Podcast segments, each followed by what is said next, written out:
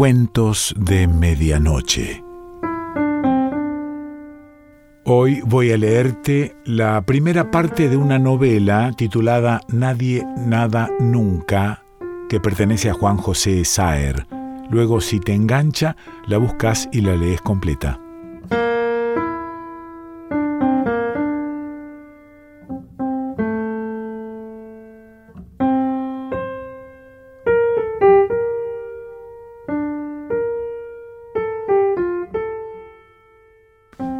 Hay al principio nada. Nada. El río liso, dorado, sin una sola arruga, y detrás, baja, polvorienta, en pleno sol, su barranca cayendo suave, medio comida por el agua, la isla.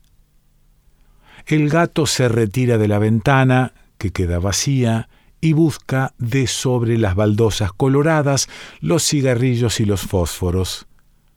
Acuclillado enciende un cigarrillo y sin sacudirlo, entre el tumulto de humo de la primera bocanada, deja caer el fósforo que, al tocar las baldosas de un modo súbito, se apaga. Vuelve a acodarse en la ventana. Ahora ve al ladeado montado precario en el vallo amarillo, con las piernas cruzadas sobre el lomo para no mojarse los pantalones. El agua se arremolina contra el pecho del caballo, va emergiendo gradual del agua como con sacudones levísimos, discontinuos, hasta que las patas finas tocan la orilla. Va cortando sobre la tabla, sin apuro, rodajas de salamín. Cuando ha cubierto casi toda la superficie del plato blanco de rodajas rojizas, lo pone en el centro de la mesa junto al pan y los vasos. Saca de la heladera una botella de vino tinto, llena todavía hasta la mitad, y la deja entre los dos vasos. Sin moverse en lo más mínimo, sin ni siquiera pestañear, el ladeado está observándolo cuando se sienta. Para darle coraje, el gato se sirve una rodaja de salamín. El ladeado se decide por fin y con dos dedos en los que aparecerá, debido a la grasa, un brillo ligero, se sirve la primera. La pela con lentitud y cuidado y se la lleva a la boca. El vallo amarillo busca instintivo la sombra sin ninguna inquietud. Tasca de entre las viejas cajas de batería y los viejos neumáticos medio podridos el pasto alto. Los dos tambores de aceite oxidados, acanalados, reciben recalentándose el sol de la siesta, uno vertical, el otro acostado, aplastando los yuyos, resecándolos. Mascando las últimas rodajas de salamín, queda uno con su vaso en la mano, el gato y el ladeado miran al vallo amarillo desde la sombra tibia y pegajosa de la galería. Pierdan cuidado, que aquí nadie lo va a tocar, dice el gato. Sí, don gato, dice el ladeado. El piso duro y frío de baldosas coloradas lo hace estremecer cuando apoya en él la espalda desnuda. Deja los cigarrillos y los fósforos sobre su pecho. Mira el cielo raso. No piensa en nada. Su piel entibia casi enseguida las baldosas. Cierra los ojos, respira lento, inmóvil, haciendo crujir ligeramente el celofán del paquete de cigarrillos depositado sobre su pecho. Llega hasta sus oídos, sin estridencias, el rumor de febrero, el mes irreal, concentrado como en un grumo en la siesta. Se incorpora apoyándose sobre el antebrazo, y los cigarrillos y los fósforos saltan de su pecho, uno a cada lado de su cuerpo, chocando contra las baldosas coloradas. Se incorpora todavía un poco más y queda sentado mirando a su alrededor. Están la mesa y las sillas, las paredes blancas, el rectángulo de la ventana por el que la luz de la siesta indirecta y ardiente llena la habitación de una luminosidad mitigada. Contra la pared está el cenicero, de barro cocido, y entre su cuerpo y la pared, en desorden, las alpargatas. Y sobre el cenicero, negra, inmóvil, adherida al barro ahumado, súbita, la araña. Aunque la punta de la alpargata casi la toca, sigue inmóvil, como si fuese un dibujo negro. Una mancha Rorschach estampada en la cara exterior del cenicero. Pero es demasiado gorda para dar esa ilusión y emite, porque está viva, algo, un fluido, una corriente que permite, incluso sin haberla visto, saber que está ahí. Cuando la alpargata la toca, retrocede un momento, parece como que va a retroceder, pero no hace más que poner en movimiento las patas traseras. Y después salta hacia un costado, despegándose del cenicero. No ha terminado de tocar el suelo, que ya la planta de la alpargata que el gato blande la aplasta contra la baldosa colorada. El centro del cuerpo negro se ha convertido en una masa viscosa, pero las patas continúan moviéndose rápidas. El gato, la alpargata en alto, dispuesto a dejarla caer por segunda vez, permanece inmóvil. De la masa viscosa ha comenzado a salir, después de un momento de confusión, un puñado de arañitas idénticas réplicas reducidas de la que agoniza, que se dispersan despavoridas por la habitación. En la cara del gato se abre camino una sonrisa perpleja, maravillada, y después de un segundo de vacilación, la alpargata vuelve a golpear contra la baldosa, resonando. Ahora la mancha ha quedado inmóvil y definitiva, adherida a la baldosa colorada. El gato mira a su alrededor. De las recién nacidas producto de la rápida multiplicación que acaba de operarse, ni rastro. El vallo amarillo tasca tranquilo entre los eucaliptos del fondo. Cuando el gato sale a la galería, alza la cabeza y lo contempla sin dejar de masticar. Sobre su pelo amarillento se imprimen las manchas del sol más claras que atraviesan el follaje. Su mirada parece pasar a través del cuerpo del gato para fijarse más allá, en un punto impreciso, pero es en realidad al gato a quien mira.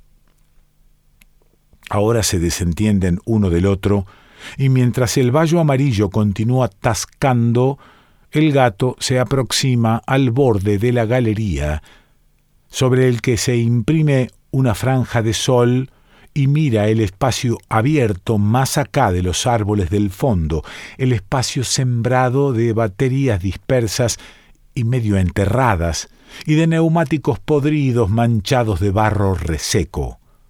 Los dos tambores de aceite, uno en posición vertical, el otro acostado, aplastando los yuyos, se carcomen en la intemperie. En el fondo, tranquilo, el vallo amarillo estira su largo cuello hacia el pasto. Todo lo demás está inmóvil. Va dejando atrás la casa, los árboles y ahora camina sobre la arena tibia. En la playita hay algunos papeles arrugados, paquetes de cigarrillos vacíos y retorcidos, basura. A unos treinta metros, en dirección al montecito, el bañero conversa con un hombre vestido con una camisa blanca, un pantalón oscuro y un sombrero de paja. Están refugiados bajo un árbol. El gato los mira de un modo fugaz por el rabillo del ojo, sin girar la cabeza para no saludar. Corridos por la siesta, los bañistas volverán al atardecer. Una franja húmeda y barrosa, en la que las huellas del vallo amarillo son todavía visibles, separa la playa seca del agua. Sobre esa franja húmeda, el gato alza la cabeza y contempla la isla, chata, compacta, la vegetación polvorienta y la barranca rojiza, irregular, que baja al agua. Casi cincuenta metros separan las dos orillas. El agua ciñe los tobillos del gato. El agua tibia corre sobre su cuerpo. Se jabona con vigor la cabeza, las axilas, el culo, los genitales, los pies. Después deja que la lluvia tibia barra el jabón ayudándola con las manos. Queda un momento ciego, inmóvil, percibiendo el rumor del agua que choca contra su cabeza y baja en chorros gruesos por su cuerpo. No piensa en nada. Denso, opaco, macizo, durante un minuto hasta que estira la mano y cierra la canilla. Sigue todavía inmóvil, con los ojos cerrados, unos segundos más. Gotas caen de un modo cada vez más espaciado, desde su cuerpo resonando contra el piso de la bañadera. No quiere anochecer. En la penumbra azul eléctrico estacionaria se oye el zumbido monótono de mosquitos. En el fondo, bajo los árboles altos, achatados y negros, cuyo follaje está lleno de manchas azules que cintilan. El vallo amarillo se mueve, impreciso. Un gran cuerpo amarillento cambiando de tanto en tanto de posición. Su cola se alza y se sacude, desplegándose y volviendo a caer. Más acá están el espacio sin árboles, sembrado de baterías semienterradas y de neumáticos podridos y los tambores de aceite, comidos por el óxido, acanalados, uno vertical y el otro acostado. El gato toma un largo trago de vino blanco, haciendo tintinear el hielo en el interior del vaso y después deja el vaso sobre el asiento de paja de la silla. Cuando se reclina otra vez, su espalda desnuda, toda sudada, se pega a la lona anaranjada, áspera, del sillón. El aire azul, estacionario, no parece querer cambiar, liso, transparente como de vidrio. El gato estira la mano hacia el vaso de vino blanco y lo vacía de un trago de la botella que está en el piso entre el sillón y la silla lo vuelve a llenar. Suda y suda. No bien se estira en la cama en la oscuridad, desnudo, la sábana está empapada. El punto rojo de la espiral sobre la mesa de luz, junto al ventilador que zumba monótono, brilla atenuado, sin parpadeos. Ahora ve un poco mejor en la oscuridad. El resplandor blanco de las paredes, de la sábana, la silueta de la silla, el rectángulo de la ventana lleno de la oscuridad carcomida de los árboles. El gato se mueve, pesado, aturdido, en la cama, haciéndola chirriar.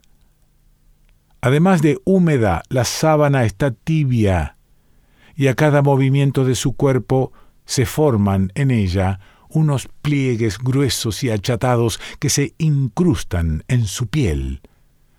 Girando en semicírculo, el ventilador le envía periódico y regular ráfagas débiles de aire fresco que no alcanzan a borrar, sin embargo, el ahogo, el aturdimiento.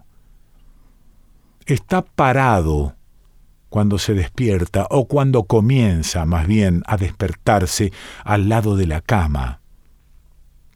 La sábana, las paredes blancas, relumbran en la oscuridad y el zumbido del ventilador continúa monótono. El espiral se ha consumido entero. Está saliendo, despertando de un horror difuso, espeso, y cuando advierte que ya está casi despierto, desnudo, parado al lado de la cama, el horror envía todavía, como el ventilador, ráfagas. Vuelve a echarse boca abajo, la cara aplastada contra la almohada húmeda, mira en línea oblicua la ventana, las mismas manchas negras de los árboles carcomidas por la penumbra exangüe. Las mismas, las mismas que... que qué o que cuándo. Cierra el ojo oyendo el ventilador y súbito desgarrando más que el silencio la oscuridad y no demasiado lejos un gallo. El motor de la bomba trabaja al sol. El sol sube. El gato abre la canilla y pone bajo el chorro el balde de plástico rojo cuya cara exterior deja transparentar los reflejos luminosos como nervaduras del agua que va llenándolo. Cuando el balde está casi lleno, el gato cierra la canilla y deja el motor en marcha para que busque en el fondo, encarnizado y contra el sol, más frescura.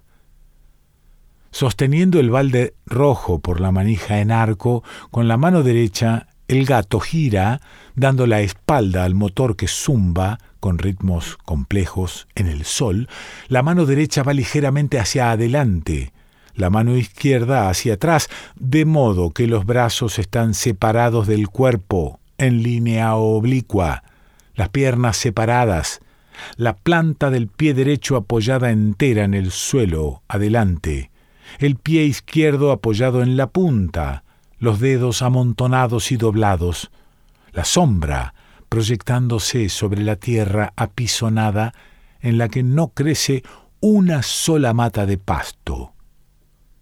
El pie izquierdo va en el aire, la mano que sostiene el balde ligeramente hacia atrás, la izquierda hacia adelante, el pie izquierdo alzándose ligeramente de modo que tiende a arquearse y a quedar apoyado en la punta, todo el cuerpo inclinado hacia la derecha por el peso del balde colorado.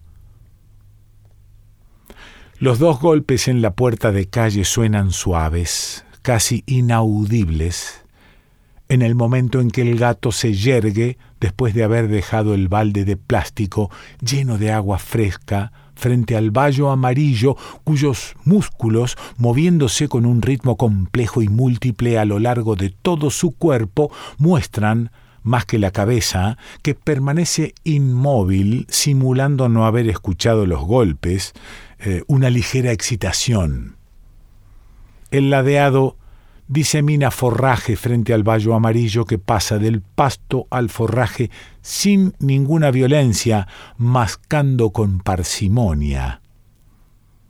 El gato recoge el balde vacío y se encamina hacia el zumbido del motor. Cuando abre la canilla, un chorro blanco retumba en el interior del balde que rebalsa enseguida. Un penacho blanquecino láminas de agua transparente que se derraman por los bordes y gotas que parten en todas direcciones, destellando fugaces en la luz del mediodía. El ladeado mira comer al vallo amarillo. El gato deposita el balde colorado entre el forraje disperso en el suelo, reducido ahora por los espesos y casi continuos bocados del caballo no hay al principio nada. Nada. El río liso, dorado, sin una sola arruga, y detrás, baja, polvorienta, en pleno sol, su barranca cayendo suave, medio comida por el agua, la isla. Y al asomarme a la ventana, fumando, veo, en el medio del río, viniendo en dirección a la casa, al ladeado, la cabeza hundida entre los hombros torcidos sobre el vallo amarillo. El chorro de humo que dejo escapar se disuelve despacio poniendo entre el río soleado y yo entre el jinete que avanza, dejando atrás el centro del río y la ventana protegida por la sombra, una bruma grisácea, delgadísima, que no acaba nunca de disiparse. El vallo amarillo sale del agua, atraviesa la playa desierta, las patas finas enredadas en su propia sombra, y después de andar un trecho sobre la extensión de pasto ralo y amarillento que separa la casa de la playa, se detiene a tres o cuatro metros de la ventana. El ladeado me mira un momento sin hablar, mientras el vallo amarillo sacude despacio la cabeza. Después saluda su tío Layo, dice, me pide que le guarde por unos días el vallo amarillo en el fondo de la casa. Le hago con la cabeza una seña para que dé la vuelta y entre por atrás. Voy atravesando despacio las habitaciones frescas, embaldosadas de colorado, entre las paredes blancas, atravesando el hueco de las puertas pintadas de negro, y cuando llego a la galería del fondo, sobre la que el sol golpea, tiro hacia el centro del patio trasero lo que queda del cigarrillo. Montado sobre el vallo amarillo, el ladeado espera sin impaciencia del otro lado del portón. Ahora baja del caballo, bien en el fondo, bajo los eucaliptos, y lo desembaraza trabajoso de silla y riendas.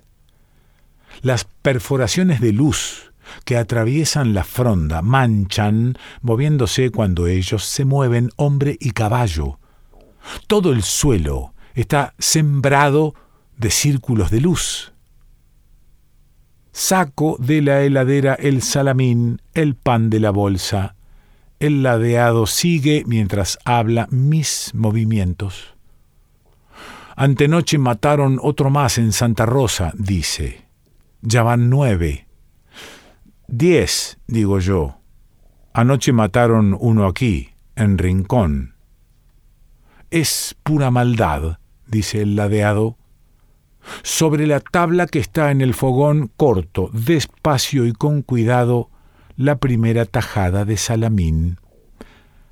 Volverá, dice antes de partir, todos los días a traerle alimento, los ojos reunidos cerca de la nariz, las cejas juntas, el aire sombrío y sobre todo la cabeza entera hundida entre los hombros retorcidos, vuelta desde la galería hacia el caballo que tasca tranquilo, atestiguan su aprehensión que no aparezca súbita, silenciosa, la mano con la pistola y que no apoye el caño con suavidad en la cabeza del caballo.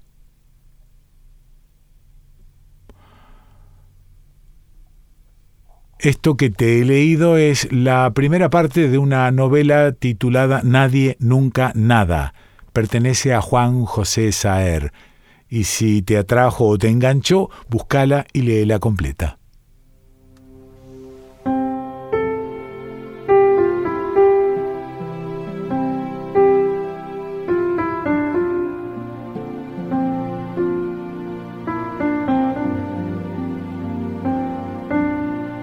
Cuentos de Medianoche.